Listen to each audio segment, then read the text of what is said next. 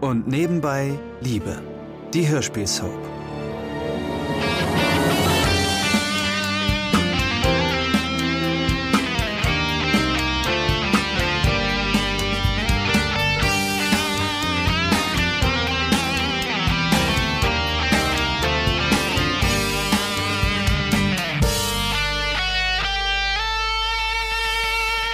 Das ist ja eine Ungeheuerlichkeit. So etwas ist mir in meinem ganzen Leben noch nicht untergekommen.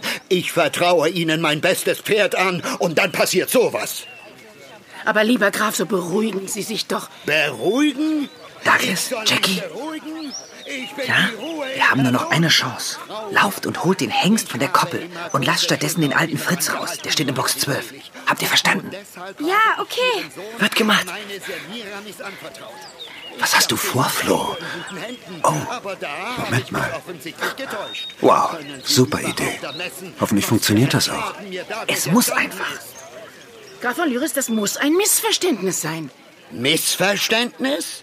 Oh nein, ich habe schon sehr gut verstanden. Graf von Lyritz, wenn Sie mich jetzt zu Wort kommen ließen, könnte ich Ihnen erklären, dass es sich hier tatsächlich um ein Missverständnis handelt. Ach ja? Da bin ich ja mal gespannt. Ja, da bin ich allerdings auch gespannt, ob mein jüngerer Sohn seinen Kopf wieder aus der Schlinge ziehen kann. Aber zunächst mal, was war überhaupt passiert? Florian ist Pferdearzt, genauso wie ich es war. Nach meinem plötzlichen Tod vor einigen Wochen hat er allein meine Praxis übernommen. Der sich im Augenblick so echauffierende Graf von Lyritz ist ein äußerst wichtiger und einflussreicher Kunde mit einem großen Gestüt edelster Rennpferde. Eines seiner teuersten und liebsten Tiere, die Stute Semiramis, hatte er in unsere, ja, beziehungsweise in Florians Obhut gegeben, da das gute Tier untersucht und anschließend besamt werden sollte. Während des auf unserem Hof stattfindenden Sommerfestes hatten Douglas und Jackie, die Kinder der Lebensgefährtin meines älteren Sohnes Lutz, der Stute etwas Abwechslung verschaffen wollen und sie auf die Koppel geführt. Das hypernervöse Tier war ihnen aber ausgebüxt und hatte sich von einem gewöhnlichen Kutschpferd, das sich auch auf der Koppel befand, besteigen lassen. Meine beiden Söhne waren Gott sei Dank rechtzeitig dazwischen gegangen, so dass es nicht zum Äußersten gekommen war. Der Graf hätte gar nichts von diesem Vorfall erfahren sollen, aber leider hat Silvia Rautenberg, Lutz ehemalige Verlobte, nicht an sich halten können und das Missgeschick ausgeplaudert. Während der Graf noch auf 180 ist, bemühen sich Douglas und Jackie auf Florians Anweisung hin um Schadensbegrenzung und tauschen heimlich die Pferde aus. Der alte Fritz, den sie in diesem Moment auf die Koppel führen, ist zwar ein ebenso wenig edles Tier wie das bereits erwähnte Kutschpferd, allerdings mit einem entscheidenden Vorteil. Er ist kastriert. Also, Florian, was haben Sie zu sagen? Nun, Graf von Lyritz, es ist natürlich so, wie die reizende Frau Rautenberg Ihnen bereits mitgeteilt hat. Tatsächlich befand sich ihre Semiramis in der Gesellschaft eines anderen Pferdes.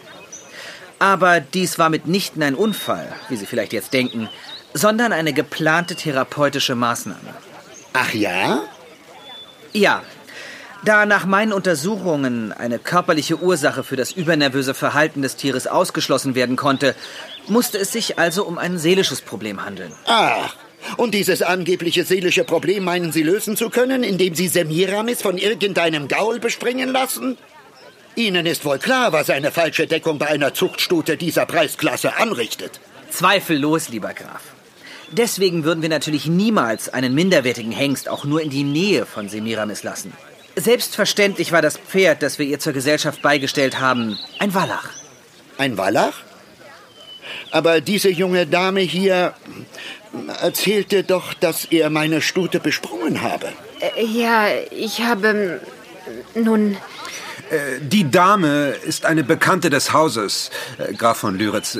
Nur mit Pferden kennt sie sich nicht sonderlich gut aus, nicht wahr, Silvia? Nein, nicht direkt. Und was sie meint, gesehen zu haben, war nichts als das normale Dominanzverhalten, das der Wallach ihrer Stute gegenüber zeigte. Immerhin steht er schon länger als sie auf der Koppel, nicht wahr? Er hat damit also lediglich ein typisches Revierverhalten demonstriert. Ach so. Nun, ähm, Douglas, Jackie, Geht es hier immer noch um Semiramis? äh, ja. Allerdings. Sie sollten sich Ihr Pferd mal ansehen. Sie ist total gut drauf. Ein ausgezeichneter Vorschlag. Lassen Sie uns doch einfach zum Stall gehen und dann können Sie selbst einen Blick auf Ihr Tier werfen, lieber Graf von Lyritz. Alles klar? Alles gebongt? Okay. Äh, Genau, lasst uns zum Stall gehen. Dann erläutere ich Ihnen die Theorie der Kontakttherapie gern nochmal genauer, lieber Graf. Eine gute Idee. Sie ähm, begleiten uns, liebe Frau Wagner? Aber gerne doch.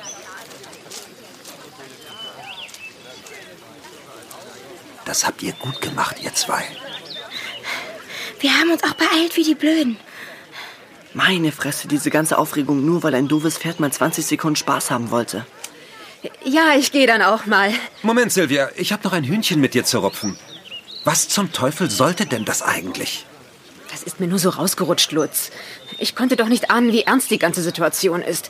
Dass diese Stute so wertvoll ist, wusste ich nicht. Das war also keine Absicht, weil du sauer auf mich warst. Aber nein, Lutz, wo denkst du hin? Das wäre doch nun wirklich kindisch. Ja, das wäre allerdings kindisch. Und so etwas käme Silvia natürlich niemals in den Sinn. Nun, ich habe da meine Zweifel. Aber Lutz lässt sich schließlich überzeugen, dass hinter ihrem Ausrutscher keine böse Absicht lag.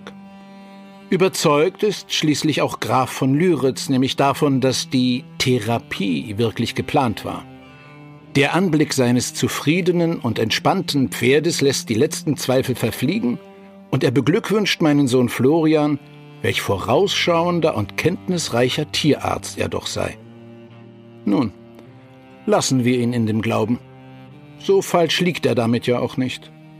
Die eigentlichen Verursacher der ganzen Aufregung, Douglas und Jackie, kommen noch mal mit einem blauen Auge davon. Schließlich hat ihre schnelle Reaktion beim Austauschen der Pferde das Ganze noch zum Guten gewendet. Das Sommerfest findet so also einen harmonischen Ausklang und bleibt allen Beteiligten als ereignisreich, aber doch gelungen in Erinnerung. Einige Tage später bricht die letzte Woche der Sommerferien an und Lutz und seine Lebensgefährtin Britt planen am Frühstückstisch die Renovierung ihres Hauses. Das wird ganz schön viel Arbeit. Vielleicht sollten wir nicht alles auf einmal machen. Du hast noch deine Cello-Konzertreihe in der Stadt, Britt. Ja, ich weiß. Aber Ansgar hilft dir doch. Und wenn das Auftaktkonzert vorbei ist, dann bin ich auch wieder voll einsatzbereit.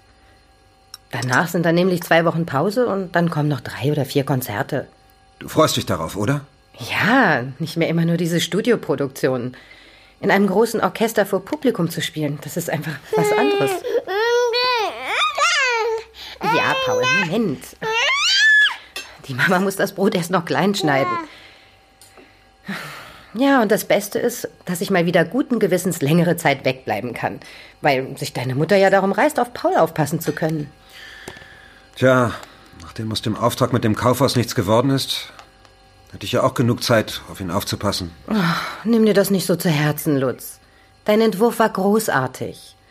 Wenn dieser Kaufhauskonzern das nicht erkannt hat, selbst schuld. Du bist ein guter Architekt und das weißt du auch. Nützt aber nichts, wenn das sonst keiner weiß. Doch, doch, das bekommen die schon noch raus. Und im Augenblick passt es doch ganz gut. Dann kannst du dich gemeinsam mit Ansgar auf die Renovierung stürzen. Morgen. Oh Gott, ihr wollt knutschen? Dann gehe ich lieber wieder. Nein, keine Angst, verehrter Sohn. Wir werden jeden Körperkontakt in ihrer Anwesenheit meiden. Willst du ein Brötchen? Muss ich es mir selber schmieren? Dazu solltest du mit deinen 18 Jahren in der Lage sein, oder? Na gut. Hey, was ist das denn? Sind das eure Renovierungspläne? Ja. Paul, iss bitte das Brot. Och, nicht alles hier rumschmieren, du Ferkel. Was ist das hier? Äh, Da kommen Schallschutzplatten hin.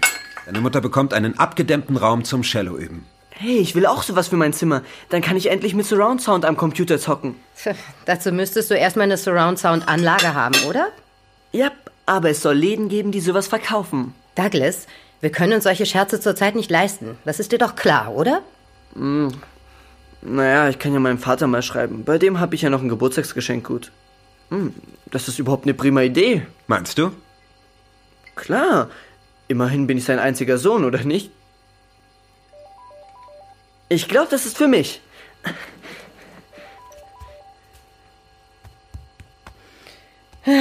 Wäre ja schön, wenn sich Micha überhaupt mal daran erinnern würde, dass er einen Sohn und eine Tochter hat. Wann hat er denn das letzte Mal von sich hören lassen? War das nicht an ihren Geburtstagen? Zu Douglas Geburtstag kam eine Karte. Das war's. Es tut mir so leid für die beiden, dass Micha sich nicht wenigstens ein bisschen mehr für sie interessiert. Am Anfang ging's ja noch, aber seit er in Amerika ist, außer an ihren Geburtstagen und an Weihnachten passiert nichts. Warte, Paul, erst den Mund abwischen. Und Jackies Geburtstag hat er schon mal ganz vergessen, weißt du noch? Das war, glaube ich, letztes Jahr. Sie hat es sich nicht anmerken lassen, aber sie war tief traurig deswegen.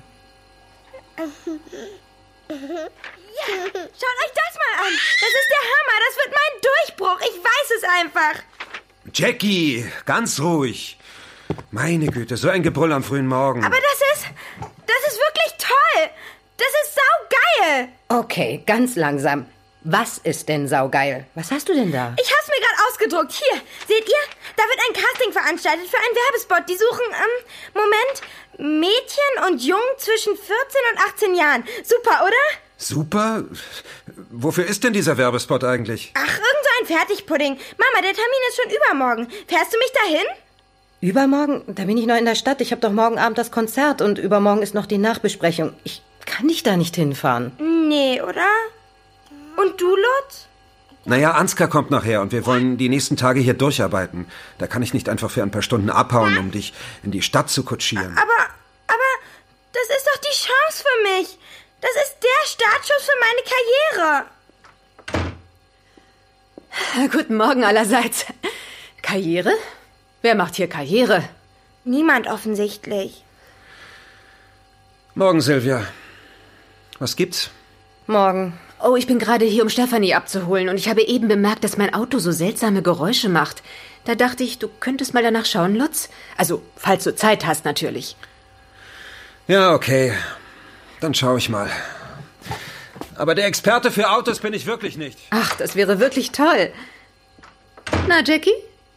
Was machst du denn für ein Gesicht? Hier, lies selbst. Aber daraus wird wohl nichts, weil in diesem Haus ja keiner für mich Zeit hat. Jackie, Aha. echt? Du kannst doch nicht erwarten, dass wir alles stehen und liegen lassen, nur weil. Ja, das klingt doch echt super. Das könnte eine Chance sein. Weißt du was? Ich fahre dich hin. Was? Wirklich? Ähm, Ja, natürlich. Und ich kann dir auch noch einige nützliche Tipps geben, zum Beispiel für dein Outfit. Sowas ist immens wichtig. Ich habe schon bei mehreren Werbeagenturen gejobbt. Ich kenne mich aus in der Branche. Wow. Ehrlich? Das wäre ja super klasse. Gar kein Problem. Ich bin jetzt, wie gesagt, mit Stefanie verabredet, aber heute Nachmittag könnten wir mal an deinem Auftritt dort arbeiten. Wie wär's? Natürlich nur, wenn deine Mutter nichts dagegen hat. Mama, bitte. Das ist meine große Chance. Ja, okay. Wenn Silvia Zeit dazu hat. Kein Problem. Ich komme dann so gegen 5 Uhr heute Abend vorbei. Toll. Vielen, vielen Ja. Dank. Sehr schön.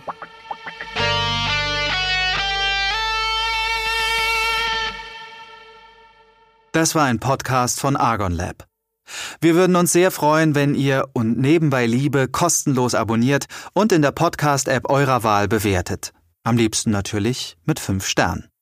Bis dann!